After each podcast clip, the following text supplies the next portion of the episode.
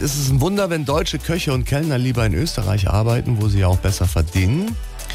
Allerdings, so ganz leicht ist es nicht für den Durchschnittsmichel. Der Ösi-Gastronom, der hat eine Menge Fachbegriffe, die man pauken muss. So, herzlich willkommen bei Austrian Kellner Deutsch für Beefkes, ja? Lesen, Born, Kaffeebestellung, ja? Mhm. Also, ich bestelle als Gast, machst mir für den Hubert einen kleinen braunen und einen verlängerten. Und für mich einen Einspänner. Mhm. Hä? Hast es, du Fetzenschädel? Ja, Was bringst mir dann? Kaffee? Gut, lesen du, ja? Süßspeisen. Ich hätte gern Boviddeltascheln mit Schlagobers. Hä? Boviddeltascheln mit Schlagobers, was machst du? Ich sag, ist leider aus. Wieso? Die, die Maschine ist kaputt. Lass ich gerade so durchgehen, ja? Dann bring mir bitte einmal Topfenbuchtel mit Brösel.